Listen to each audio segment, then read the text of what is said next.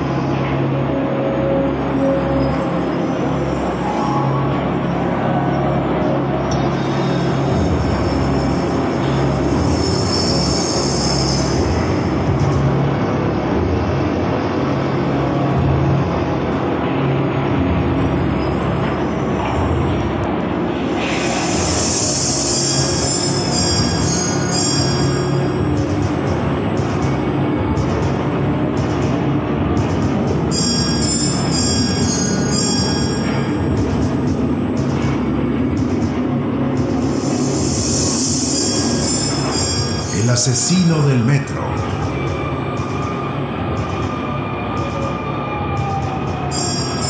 Autor Carlos Patilla. Narrador Mario Peralta.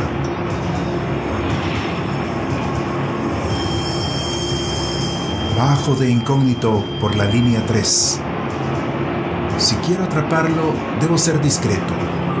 Ya evadió tres operativos, sin que nadie lo viera.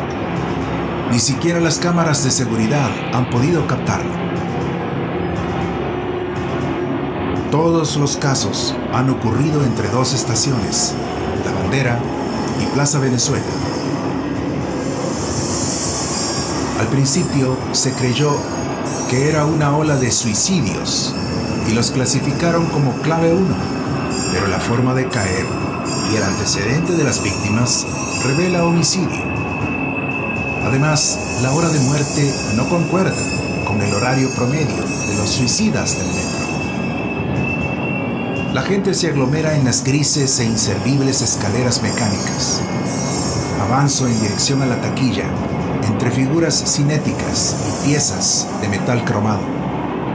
Compro el ticket, paso el torniquete y veo la multitud que se apretuja en el andén. Veinte años atrás, el metro de Caracas era ejemplo mundial de orden y de eficiencia. Hoy se encuentra al borde del colapso. Le busco la lógica a unas franjas confusas en el piso que pretenden indicar el orden de la fila para entrar a los vagones. Veo la raya amarilla. Quizás fue lo último que vieron las víctimas, la señal de peligro. No pase, antes de ser empujadas a los rieles del tren subterráneo. Espero en una cola que perdió su forma. Observo gente a mi alrededor multiplicarse cada segundo. Más de dos millones de personas se desplazan en metro a diario, lo que equivale a unas 2.000 por andén. Puede ser cualquiera. Para empujar a un desprevenido no hace falta tanta fuerza. Hay retraso. La gente desespera. Trabajadores, estudiantes, mujeres, niños, un policía y quizás un asesino. Al fin llega el metro, como una enorme bala de plata, y lo cubre todo.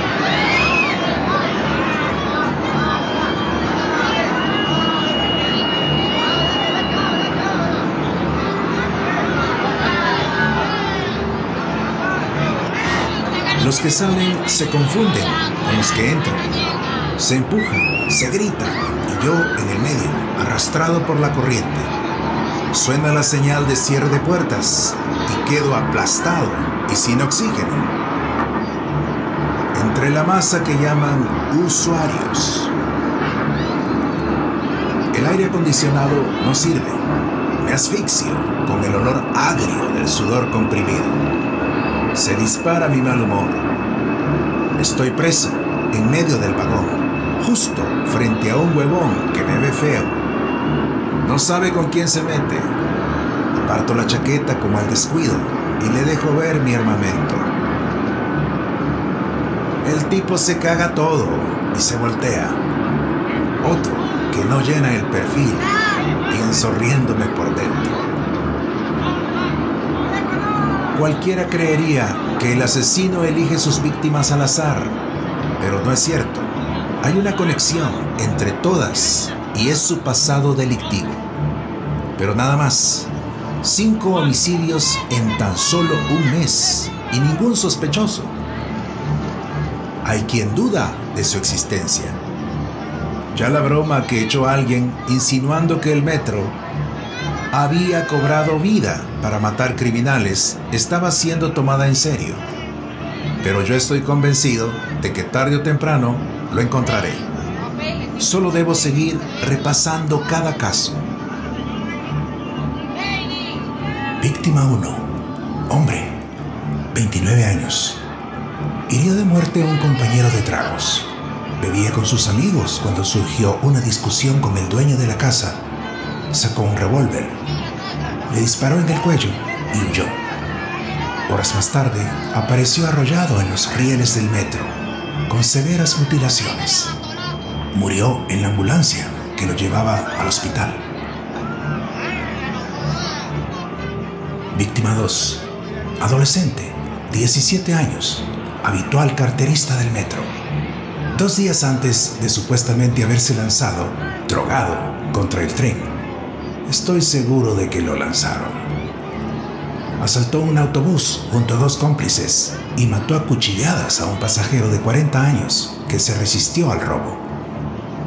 Su arrollamiento causó tres horas de retraso en la línea 1 cayó justo en la zona electrificada del riel. Víctima 3. Mujer, 36 años. Contrató un sicario para asesinar a su esposo, un acaudalado empresario, que planeaba divorciarse sin cumplir con las aspiraciones indemnizatorias de la víctima. El plan falló por incompetencia del sicario. La mujer fue detenida y liberada al mes siguiente el mismo día que impactó con el metro de manera tan violenta que la operadora del tren aún no se recupera del trauma ocasionado por el descuartizamiento que se produjo ante sus ojos. El metro se detiene en los símbolos y contra todo pronóstico entra aún más gente de la que el vagón permite. Toco mi vereta con disimulo para asegurarme de que sigue ahí. Intento despegarme de la gente, pero es imposible.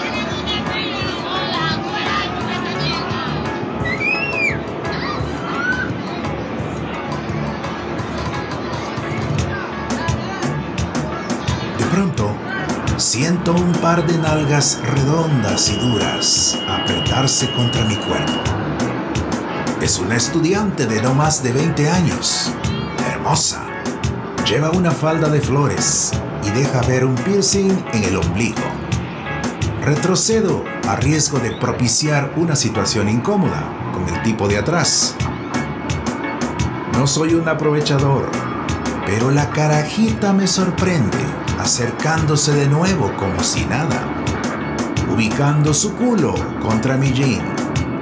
La tela de su falda es delgada. Se me para el loco. Imposible evitarlo. Me muevo hacia la izquierda y ella me sigue en un baile secreto, improvisado. Roza mi cuerpo, se separa, me vuelve a rozar. Tiene la mirada perdida, como si nada pasara. Decido seguirle el juego. Me le acerco despacio, con más presión, consiguiendo recostar al loco que intenta desesperado salir del pantalón, justo entre sus nalgas. Sigue moviéndose de un lado a otro. Me pongo duro. Veo a los lados, pero nadie parece darse cuenta. Sudo. Me acelero. Me excito. El metro llega a la estación Ciudad Universitaria. La carajita se baja de improviso y sin piedad, huyendo entre la gente. La sigo con la mirada y justo antes de subir por la escalera, se voltea con una sonrisa cómplice que me desarma. Se cierra la puerta del vagón y solo veo a través de las ventanas las baldosas azules que se difuminan a negro con la velocidad del tren. Mejor sigo mi trabajo. Víctima 4. Hombre, 27 años, deportista profesional y drogadicto, confeso. Su esposa apareció golpeada y degollada en la suite de un hotel de lujo. El hombre huyó hasta aparecer en los rieles del metro. No murió de inmediato, a pesar de las múltiples fracturas y el desprendimiento de órganos. Lo sacaron de la vía, herido y sin un brazo. Fue trasladado a una clínica, donde falleció luego de varias horas de agonía. Otro caso de supuesto suicidio, pero a mí este perro no me engaña. Víctima 5. Hombre, 56 años. El caso más desconcertante, pues la víctima no tenía relación con homicidio alguno. Se llegó a pensar que no estaba vinculado a los otros. Sin embargo, descubrimos que se trataba de un estafador. Era el abogado de una anciana viuda que engañó durante años, apoderándose de una pequeña fortuna, hasta que fue atropellado por el metro un martes por la tarde. Si este asesino de verdad existe, y lo creo, y solo persigue criminales impunes, hasta yo podría ser una potencial víctima. Y todo por un lío de faldas. Esa noche encontramos al carajito en el barrio, consumiendo con sus panas, con la música de un carro a todo volumen. Se cagaron cuando nos vieron llegar en la patrulla. Él sabía que había culebra, que la jeva que estaba rondando era mujer mía. Así que echó a correr y empezó el tiroteo. Le pegué dos, uno intercostal y otro en la pierna derecha. La gente empezó a gritar y lo montamos en la patrulla. Al llegar al barranco que está frente al bloque 50, lo rematé con tres disparos y lo lancé.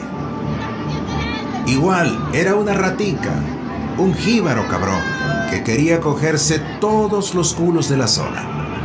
Pero no puedo quitarme la imagen de la mamá llorando cuando lo subimos, herido, a la unidad. Me recuerda la mía. A veces sueño con la vieja esa y la muy puta no me deja dormir. Al fin, llego a Plaza Venezuela. El altavoz advierte que es la última estación y se apagan las luces internas. Salgo acalorado del vagón, rumbo a la transferencia de la línea 1. Algo me dice que el asesino está cerca. Esta vez no se me escapa. La avalancha humana me arropa de nuevo. Acelero el paso y me ubico de primero en la fila. Me quedo viendo los rieles del metro, color polvo. El andén termina en un túnel oscuro, como una garganta. Una fuerte brisa anuncia la proximidad del tren. Luego, el ruido de avión cuando aterriza. La vía se enciende con el reflejo de sus luces y emerge veloz como un demonio de hierro. Los parlantes se activan y se escucha una alerta.